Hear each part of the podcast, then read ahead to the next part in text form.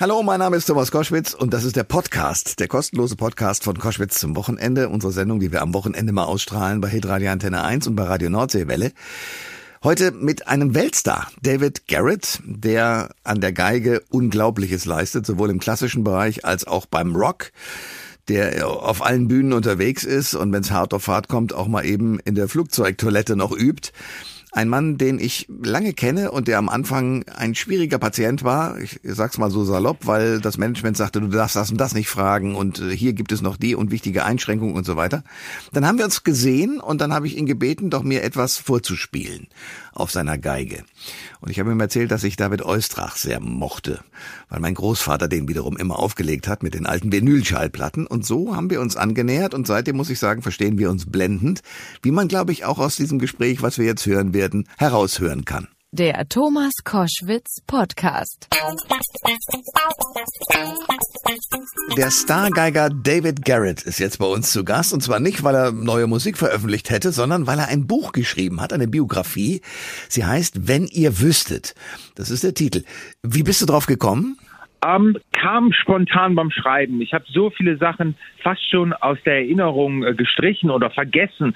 Ähm, alles in meinem Leben ab einem gewissen Punkt in meiner Karriere war so schnell. Es ist so viel ähm, in so kurzer Zeit passiert, dass ich vielleicht in den letzten zweieinhalb Jahren das erste Mal die Muße hatte, auch mal emotional da nochmal einzutauchen und ich musste mir teilweise Sachen selber erzählen. Also deswegen kam der Titel eigentlich sehr spontan, wenn ihr wüsstet.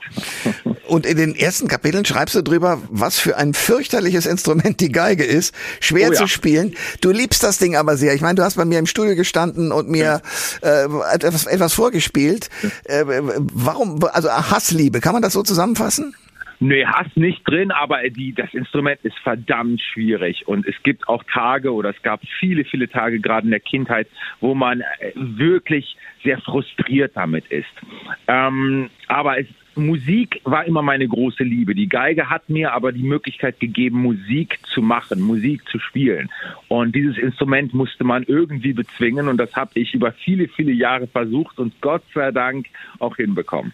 Wie war das für dich als Kind? Weil du schreibst ja auch, äh, du hast sozusagen um des lieben Familienfriedens willen hm. das, äh, dich diesem Instrument und dem Üben hingegeben.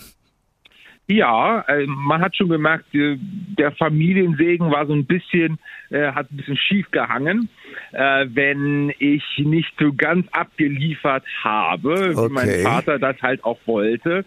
Und dementsprechend war natürlich schon ein ganz anderer Druck auch auf mein Spiel, auf das, was ich jeden Tag abliefern musste, weil ich genau im Hinterkopf auch äh, gewusst habe, dass wenn es nicht gut ist, dass ich in einer Situation familiär reinrutsche, wo äh, die Stimmung halt auch so kippen kann. Und das wollte ich natürlich auch meinen Geschwistern nicht antun. Das heißt, ich habe mich immer super vorbereitet, also so gut wie es ging. Hat natürlich nicht immer gereicht. Das muss man auch sagen. Wie viele Geschwister hast du? Ich habe zwei Geschwister, eine jüngere Schwester, einen älteren Bruder und wie gesagt, da hatte ich natürlich auch die Verantwortung. Ich wollte, dass die keinen Stress zu Hause haben. Jetzt bist du sehr talentiert. Ich habe dich aber auch beobachtet. Wir hatten irgendwann mal ein Interview und da musstest du ein bisschen warten, weil ich irgendwie noch anders beschäftigt war. Und du hast die Zeit ja. genutzt, um zu üben. Also ja. wie viel macht es aus, Talent und, und Üben? Wie viel Prozent? Kannst du das sagen? ich glaube, bei dem Instrument sind 90 Prozent Arbeit schon das aller, aller Wichtigste. Also Talent, Veranlagung, ja. Ähm, Liebe zu Musik, ja. Ähm, Sturheit und Durchsetzungsvermögen, ja. Ähm, aber im, im Endeffekt das Instrument erstmal äh, hin, äh, technisch äh, links und rechts die Feinmotorik hinzubekommen, das ist so viel Arbeit über Jahre. Hm. Und äh, ich habe das ja in dem Buch mit QR-Codes auch versehen und habe auch Videos von mir, wo ich vier Jahre alt bin und Videos, wo ich sieben oder acht oder neun Jahre alt bin. Und dann sieht man wirklich, wie viel ich gearbeitet habe. Denn ich war in dem Sinne kein Wunderkind. Man hört die Aufnahmen mit vier die hören sich schon schief und schräg wie bei jedem Vierjährigen an. Aber dann mit sieben und acht plötzlich passiert irgendetwas, dass man denkt, Mensch, das Kinder, wow, hört sich richtig gut schon an. Und das ist nur mit Arbeit zu erklären. Ich weiß ja auch, wie hart gerade in dieser Zeit ich auch geübt habe. Ja, aber mit vier. Ich habe mit vier, ich weiß nicht was gemacht, aber jedenfalls keine Geige geübt. Gut, das Ergebnis ist, ich bin im Radio, du bist ein Weltstar, aber trotzdem, trotzdem muss ich ja sagen, also das, das, da muss ja schon Talent vorgelegen haben, sonst wärst du ja nicht auch von deinen Eltern auf diesen Weg gebracht worden, oder? Das stimmt. Also ich, ich es fällt mir manchmal ein bisschen schwer, da natürlich auch zu sagen, dass sich das gut angehört hat, weil ich es natürlich in, mit meinem Standard heute rückblickend äh, nicht so toll finde. Aber du hast schon recht. Im Vergleich natürlich ähm, mit anderen Vierjährigen war das schon wesentlich besser. Das heißt, Talent war schon da, eine musikalische Veranlagung. natürlich, man sieht mir auch an bei den Videos, dass ich Spaß damit gehabt habe, mhm. dass mir das Freude bereitet hat und dass ich auch wissbegierig war. Und ich glaube, das sind so Veranlagungen, die sind, äh, die zeigen schon mal auf, da ist Talent und, und Liebe und Leidenschaft vorhanden. Du bist ja jetzt nicht nur der Teufelsgeiger, sondern, wie ich auch wahrgenommen habe, du hast mal als Unterwäschemodel gejobbt, weil du bist ja ein Hübscher, aber wie kam es dazu? Geldnot. Ah. Ganz ehrlich. Okay. Ich habe hab natürlich äh, jeglichen Job damals halt auch angenommen, also nicht jeglichen, aber viele. Unter anderem, ähm, äh, ja, da, was soll man dazu sagen? Ne? Ja. Ich war jung und brauchte das Geld. Ja, ich verstehe. Ja, sehr gut. Du hast schon gesagt, mit vier hast du angefangen, mit sieben hat es den großen Sprung gegeben. Mit 13 warst du ja schon der jüngste Künstler bei der Deutschen Grammophon, das ist ja nur eine ja. bedeutende Plattenfirma. Wie war das für dich? Das war für mich alles sehr surreal. Denn du musst wissen, ich bin natürlich wie ein goldenes Ei zu Hause gehegt und gepflegt worden. Ähm, das war auch schon die Zeit, wo ich nicht mehr in den normalen, regulären Schulunterricht ähm, ähm, ja, äh, mit reingenommen worden bin, sondern ich hatte Privatunterricht. Meine Lehrer kamen zu mir nach Hause. Mein soziales Umfeld war plötzlich nur noch mein, mein älterer Bruder und meine ganz, ganz junge Schwester.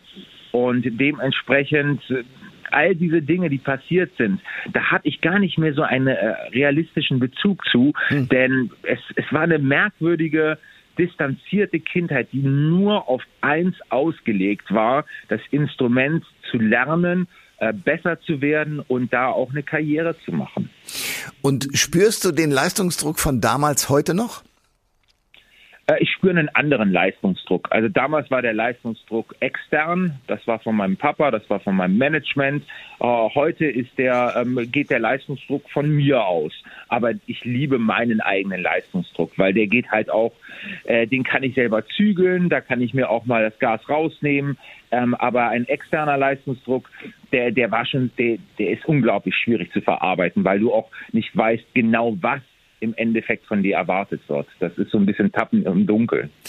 Sag mir eines, Russland führt ja Krieg gegen die Ukraine und als Teil der Sanktionen werden Verträge mit Künstlerinnen und Künstlern gekündigt, die uns sehr vertraut sind, aber eben auch dem russischen Präsidenten sehr vertraut sind. Ja. Ähm, und äh, wie, wie findest du das? Ist das gerechtfertigt? Ich meine, es trifft die Künstler, die ja für Putin nichts können. Ja, äh, teilweise kann ich nachvollziehen. Ich glaube, wenn man ähm, sehr, sehr nah ähm, und, und auch sich nicht distanziert von das, dem, was gerade passiert, dann kann ich schon verstehen, dass man da momentan Abstand von nehmen äh, soll. Äh, das finde ich auch gerechtfertigt. Wenn man allerdings nichts damit zu tun hat und sich auch distanziert. Ich fand zum Beispiel jetzt Paralympics, dass alle Russ Russen ausgeladen worden sind. Also das war für mich ein bisschen zu sehr schwarz-weiß. Ja. Olympia ist zusammenkommen und gerade Paralympics ist ein Statement für, äh, für Menschlichkeit. Und da jetzt wirklich auch die da können die Sportler jetzt auch wirklich überhaupt nichts für. Es ist, wie gesagt, das finde ich eine schöne Aussage, es ist Putins Krieg, nicht Russlands Krieg. Und da muss man auch ein bisschen differenzieren. Was können denn äh, Künstlerinnen und Künstler äh, tun in diesen Zeiten, in denen Europa wieder einen Krieg hat mit all seinen schrecklichen Folgen? Ich meine, das haben wir ja, ich glaube, du und ich, wir ja. haben doch nie dran gedacht, dass das mal, dass das mal passieren könnte Nein, in dieser Nähe.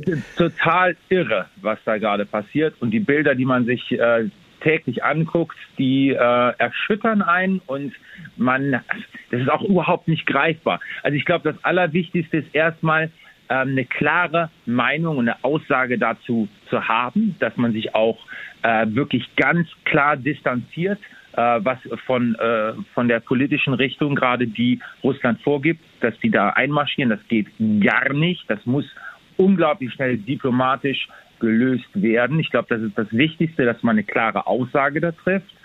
Ähm, alles andere natürlich spenden, natürlich sich engagieren für Projekte, die einem an, am, am Herzen liegen, die auch ankommen ähm, und äh, natürlich auch aufrufen, Menschen äh, zu bewegen, auch äh, sich dafür einzusetzen. Mehr bleibt uns momentan als äh, bleibt uns nicht übrig. Ja. Äh, es ja, ja, es ist schwierig. Schwierige Situation, ja. Absolut.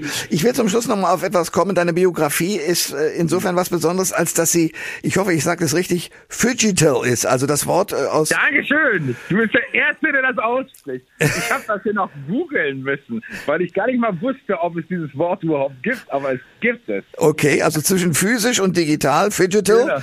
Ja, ja. Ähm, erklär mir, was bedeutet das genau? Du hast ja schon mal von den QR-Codes gesprochen, aber was, was ist sozusagen mehr in deiner Biografie als in anderen? Anderen?